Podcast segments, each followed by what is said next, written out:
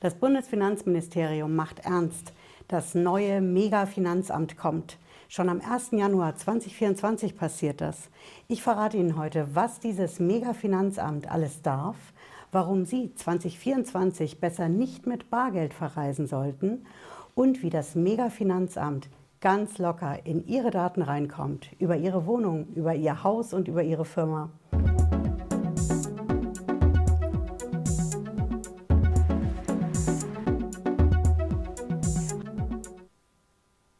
Schön, dass Sie dabei sind. Ich bin Patricia Lederer, ich bin Rechtsanwältin in der Steuerrechtskanzlei TexPro in Frankfurt am Main. Wir gehen direkt rein und schauen uns an, was dieses neue Mega-Finanzamt denn so alles darf. Das Ganze steht bei uns in einem Gesetz, natürlich. Das ist das Gesetz zur Bekämpfung von Finanzkriminalität, kurz das Finanzkriminalitätsbekämpfungsgesetz.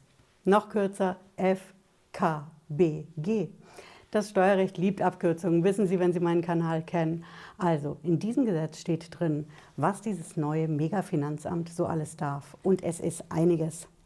Genau genommen darf dieses neue Megafinanzamt alles das, was bisher viele einzelne Behörden in Deutschland durften. Das vernetzt das Megafinanzamt alles an einer einzigen zentralen Stelle. Stellen Sie sich einfach mal vor, Ihr lokales Finanzamt, das darf prüfen. Die Steuerfahndung, die darf ermitteln. Dann gibt es noch den Zoll, der darf kontrollieren und beschlagnahmen. Und es gibt auch die spezielle Abteilung für Geldwäsche, die dann schaut, wenn die Banken Geldwäsche Verdachtsmitteilungen absetzen, ob da wirklich was dran ist und ermittelt auch. All diese Ermittlungsbehörden und Kapazitäten, die sind bisher in Deutschland auf viele einzelne Behörden verteilt. Und genau das passiert jetzt beim Mega-Finanzamt alles bundesweit zusammen in einer einzigen Behörde.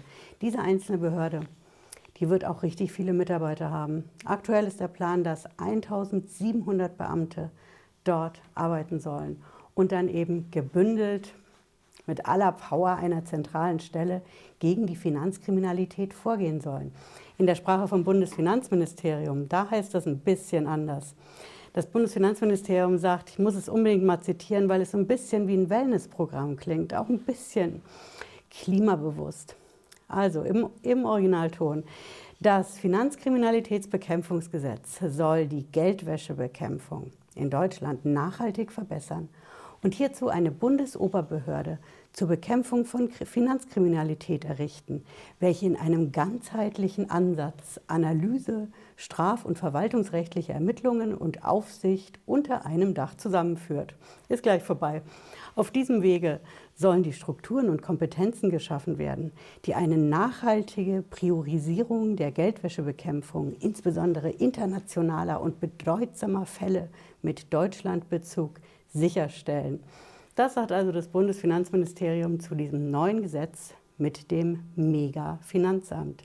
Sie wissen, die Quellen habe ich wie immer hier in der Videobeschreibung drin verlinkt für Sie, wenn Sie sich das in Ruhe anschauen wollen. Es sind sehr viele Seiten.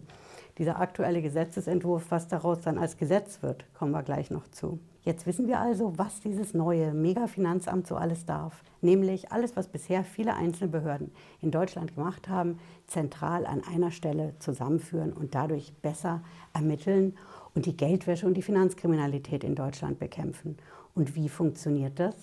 Ich habe Ihnen ja eingangs versprochen, dass ich Ihnen verrate, wieso Sie ab 2024 nicht mehr mit Bargeld verreisen sollten. Ich verrate Ihnen auch, warum ich das sage. Denn das neue Gesetz mit dem Mega-Finanzamt, das gilt ja ab 1. Januar 2024 schon. Und wenn Sie dann verreisen, wussten Sie, dass Sie da nicht unbegrenzt Bargeld mitnehmen dürfen?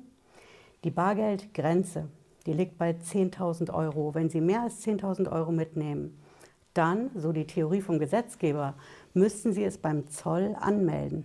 Und jetzt kommt der Knackpunkt mit dem Megafinanzamt. Das Megafinanzamt setzt genau da an, bei den Menschen, die mehr als 10.000 Euro mitnehmen. Und da sagt der Bundesfinanzminister ganz klar, wer das macht, der muss kriminell sein. Kein normaler Mensch nimmt mehr als 10.000 Euro mit, wenn er verreist, egal ob mit dem Auto oder dem Flugzeug. Entscheidend ist, dass sie nach Deutschland einreisen, aus Deutschland ausreisen, egal in welches Land. Wer mehr als 10.000 mitnimmt, der muss kriminell sein. Und der Bundesfinanzminister sagt auch, warum er das so sagt. Wer ein normaler Mensch ist, normal in Anführungsstrichen, ne, der nimmt gar nicht so viel mit, der hat doch Angst, dass ihm das Geld gestohlen wird, dass er es verliert oder sie. Der normale Mensch, nochmal ausdrücklich in Anführungsstrichen, der würde das Geld doch überweisen, wenn er eine Rechnung im Ausland zu bezahlen hat und würde das niemals bar mitnehmen. Und so ist die logische Schlussfolgerung im Bundesfinanzministerium, wer eben mehr als 10.000 mitnimmt, ist zumindest verdächtig, dass er es für kriminelle Zwecke mitnimmt oder sie, weil ein normaler Mensch das niemals machen würde. Ob das allerdings so stimmt, das lassen wir mal dahingestellt. Es soll ja auch Menschen geben, denen das Bargeld wichtig ist, die Bargeld aus Prinzip bevorzugen und auch damit reisen. Das sind Menschen, die haben einen Anspruch auf Bargeld und sind nicht nur weil sie Bargeld mit dabei haben und vielleicht auch mehr als 10.000 Euro von vornherein verdächtig, kriminelle Handlungen begangen zu haben. Und diese Sache mit der Meldung, dass sie das vorher anmelden müssen, wenn sie nach Deutschland einreisen oder ausreisen, das wissen viele Menschen nicht. Aber genau da setzt dieses Gesetz mit dem Mega-Finanzamt an. Und das darf jetzt noch deutlich mehr als der Zoll. Wissen Sie, wie das mit dem Zoll läuft? Wenn Sie kontrolliert werden, an der Grenze, am Flughafen, egal wo, und die Beamten stellen bei der Kontrolle fest, dass sie mehr als 10.000 Euro einstecken haben in Cash. Dann läuft es aktuell so, es wird ein Ordnungswidrigkeitenverfahren eingeleitet, also kein Strafverfahren, sondern nur ein Ordnungswidrigkeitenverfahren. Das bedeutet, Sie bekommen eine Geldbuße und das war es dann im Endeffekt. Wenn Sie sagen, das Geld gehört mir nicht, es gehört jemand anders, dann kann natürlich der Zoll sagen, okay, wir behalten das Bargeld erstmal und ermitteln dann ob wir feststellen können, wo die Herkunft ist. Wo kommt das Geld wirklich her? Aber dafür hat der Zoll nur eine ganz kurze Zeit Zeit. Der hat nur 30 bis 90 Tage Zeit dafür. Wussten Sie das? Für Beamte ist das nicht viel Zeit zum Ermitteln. Und wenn diese Zeit abgelaufen ist, wenn die Frist rum ist, das ist nämlich der Unterschied.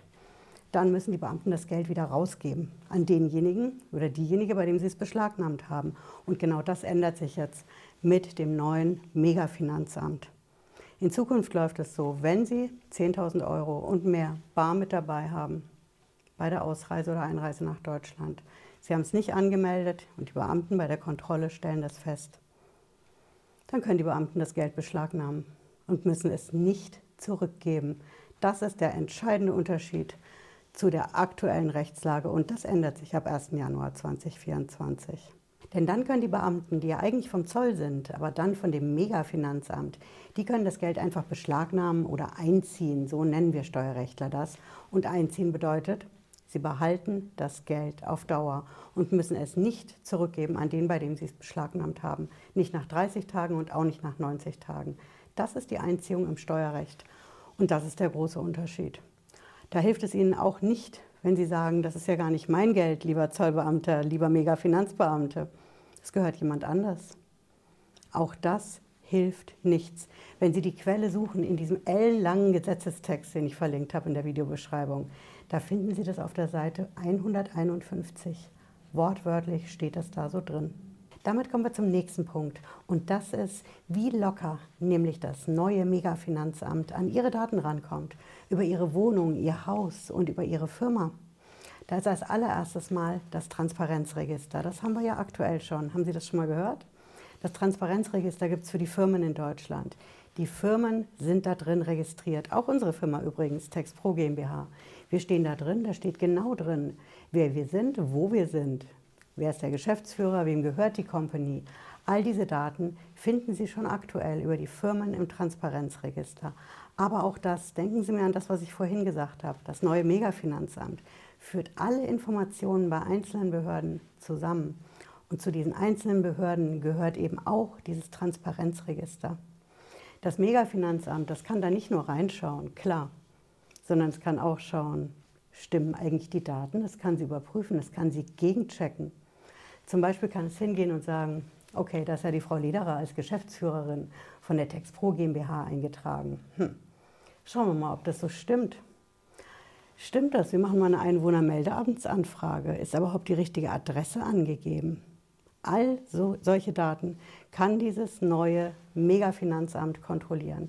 Denn beim Transparenzregister wird nicht groß kontrolliert. Da melden Sie und es wird eingetragen. Aber diese Kontrolle findet in Zukunft statt. Und das neue Megafinanzamt setzt auch noch einen drauf, denn es kontrolliert auch die Kontoverbindung, das Bankkonto, was nämlich beim Transparenzregister von der Firma hinterlegt ist. Da kann das Megafinanzamt ein sogenanntes Kontenabrufersuchen machen. Das nennen wir Steuerrechtler so, das gibt es schon seit ein paar Jahren in Deutschland. Und Kontenabruf bedeutet einfach Abruf, ob es das Konto wirklich gibt, was man da angegeben hat als Firma. Gibt es das wirklich bei der Bank? Wenn Sie mich jetzt fragen, ich sehe schon die Frage in den Kommentaren kommen, zählt auch der Kontostand dazu? Laut diesem Gesetz erstmal nicht. Aber Sie kennen ja vielleicht meine Videos rund um den Finanzamtszugriff auf die Bankkonten. Wenn nicht, schauen Sie sich meine Playlist an, die ich dazu angelegt habe. Also ausschließen würde ich das definitiv nicht. Denn nochmal, das Megafinanzamt ist die zentrale Stelle und nicht mehr auf viele einzelne Stellen verteilt. Und genauso locker wie das Megafinanzamt an die Daten über die Firmen rankommt mit dem Transparenzregister, so kommt es auch an die Daten von den Eigentümern in Deutschland und den Eigentümerinnen. Wenn Ihnen eine Wohnung gehört oder ein Haus, dann erfasst das Megafinanzamt Sie in einem neuen Register. Dieses Register gibt es noch nicht und das kommt am 1. Januar 2024. Das nennt sich das Immobilientransaktionsregister. Das heißt allen Ernstes so, und Sie sehen aus dem Namen schon, wie Sie da reinkommen. In dem Moment, wo eine Immobilientransaktion stattfindet, also kaufen, verkaufen. Jetzt werden Sie wissen wollen, Frau Lederer, warum denn das? Wir haben doch schon die Grundbücher und wir haben auch schon die Grundsteuer und die neue Grundsteuer, wo wir alle nochmal die Daten aktualisieren müssen mit der wirklich viele Eigentümer in Deutschland aktuell kämpfen. Ich verrate Ihnen warum. Immobilientransaktionen ist was anderes, klar. Der Bestand ist aktuell in den Grundbüchern in Deutschland. Aber diese Grundbücher, die sind nicht wirklich digital. Natürlich, Sie kennen das vom Notar, Sie gehen dahin, der Notar schickt alles digital ans Amtsgericht und irgendwie landet es auch in einem digitalen Grundbuch. Aber nicht wirklich, denn wenn Sie von außen reinschauen wollen, haben Sie mal versucht, in Ihr eigenes Grundbuch reinzuschauen? in das vielleicht von ihrem Nachbarn oder als Ermittler in das Grundbuch von jemandem. Sie kommen nicht so einfach ran, auch wir als Anwälte, wir tun uns da schwer. Wir brauchen immer ein berechtigtes Interesse, weswegen wir das sehen wollen. Die Grundbuchsituation in Deutschland ist einfach nicht digital. In europäischen Nachbarländern sieht das ganz anders aus. Da können Sie ganz locker online direkt, manchmal gegen eine Gebühr, sich ein Grundbuchauszug holen, direkt downloaden. Es gibt keine Warterei. In Deutschland gibt es das nicht. Und das stört natürlich den Bundesfinanzminister und die Ermittler gegen die Geldwäsche und die Finanzkriminalität. Das ist der Grund, weswegen wir dieses Immobilientransaktionsregister bekommen. Da hilft es auch nichts, dass wir eigentlich, wenn ja, die Situation mit der Grundsteuer so wäre, wie sie eigentlich sein sollte, niemand muss die Grundsteuererklärung abgeben. Keiner muss einen Steuerbescheid prüfen, Einspruch einlegen, weil die Grundbücher eigentlich schon digital sein könnten. So ist es aber nicht. Dazu sagt das Bundesfinanzministerium klipp und klar, das haben die Bundesländer verbockt. Die Grundsteuer und das Grundbuch genauso, das ist ja Ländersache, also Sache der Bundesländer. Und die haben es in den letzten Jahren einfach nicht geschafft, anständige digitale Grundbücher aufzubauen. Übrigens einer der Gründe, weswegen aktuell 33 Millionen Menschen in Deutschland, Eigentümerinnen und Eigentümer, mit der Grundsteuer zu kämpfen haben, weil wir keine digitalen Grundbücher haben. Also muss jeder Mensch, dem eine Immobilie gehört, die Daten ans Finanzamt liefern. Das Finanzamt macht einen Steuerbescheid. Und aktuell ist ohnehin alles ausgesetzt, weil erstmal das Bundesverfassungsgericht sich die Sache anschauen muss. Aber es hilft ja nichts. Wir haben keine digitalen Grundbücher. Und genau das ist der Ansatz, eben zu sagen, wir brauchen dieses Immobilientransaktionsregister, weil wir dann nicht den Bestand erfassen können, aber zumindest, wenn sich was ändert und jemand kauft und verkauft. Wenn Sie jetzt sagen, oh nee, Frau Lederer, das interessiert mich ja gar nicht. Bei mir tut sich nichts. Ich kaufe nicht, ich verkaufe nicht. Ich habe meine Wohnung, ich habe mein Haus. Das behalte ich auch. Also lande ich ja gar nicht in dieser Immobilientransaktionsdatenbank. Und das Megafinanzamt, das kennt mich dann ja auch nicht, oder? Würde ich so nicht unterschreiben. Denn schauen Sie mal, Sie müssen ja nur eins und eins zusammenzählen. Wir bekommen jetzt am 1. Januar 2024 die Immobilientransaktionsdatenbank für den Kauf und den Verkauf. Ein Jahr später, 2025, da kommt dann die neue Grundsteuer. Bis dahin haben wir alle Grundsteuererklärungen, die ganzen Steuerbescheide sind da. Gut, das Bundesverfassungsgericht wird noch nicht entschieden haben, das wäre ein bisschen flott.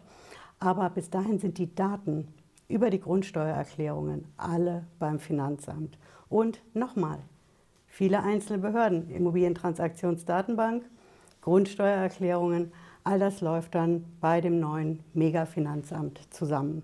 Es gibt nur eine klitzekleine Ausnahme von der ganzen Sache, wie Sie nämlich nicht in diesem Immobilientransaktionsregister landen. Und das ist, wenn es um weniger als 100.000 Euro geht.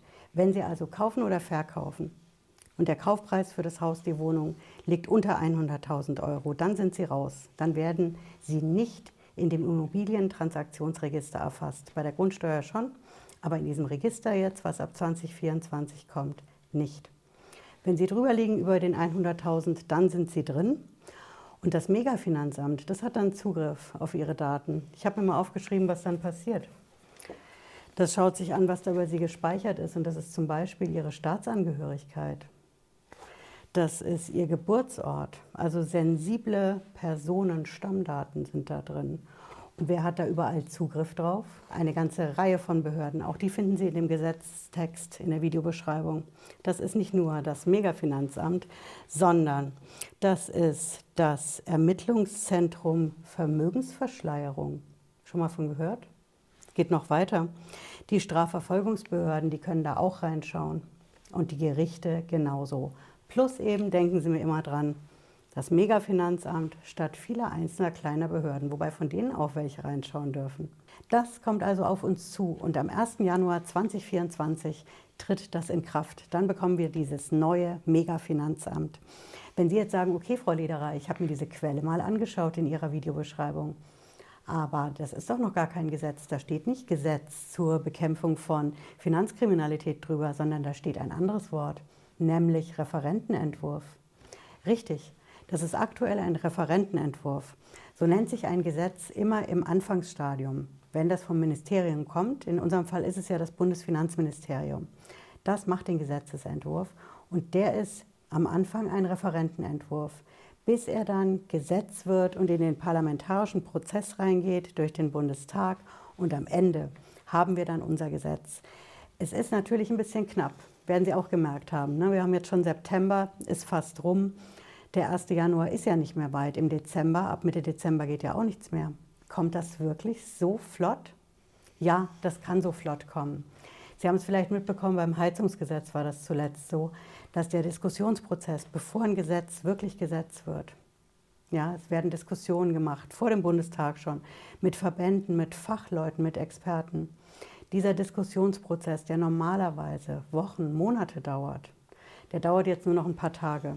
Das stößt auch vielen in der Politik unangenehm auf. Mehr als unangenehm. Die klagen auch dagegen. Allerdings, im Endeffekt haben sie nur eine ganz kurze Stellungnahmezeit, wo sie sagen können, bei dem Gesetz, da stimmt was nicht, das ist schlecht, hier müsst ihr nachbessern. Sie haben ein, zwei Tage Zeit, wie zuletzt am Wochenende mussten sich ähm, ja, die Politiker in Berlin das durchlesen und in der Kürze der Zeit halt auch prüfen. Prüfen Sie mal den Referentenentwurf so schnell. Aber das fing ja schon unter Olaf Scholz so an in Corona-Zeiten. Dieser Diskussionsprozess wird extrem abgekürzt. Ob das rechtsstaatlich ist, ist eine ganz andere Frage.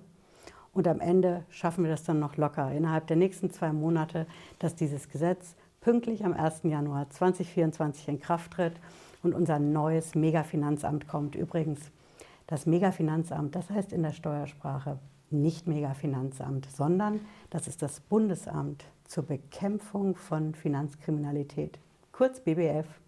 Ja, ich hoffe immer, dass es Sie schlauer gemacht hat heute. Und wir sehen uns, wenn Sie wollen, wie immer Montag und Freitag hier auf dem Kanal um 18.30 Uhr. Bis dahin, machen Sie es gut. Ciao.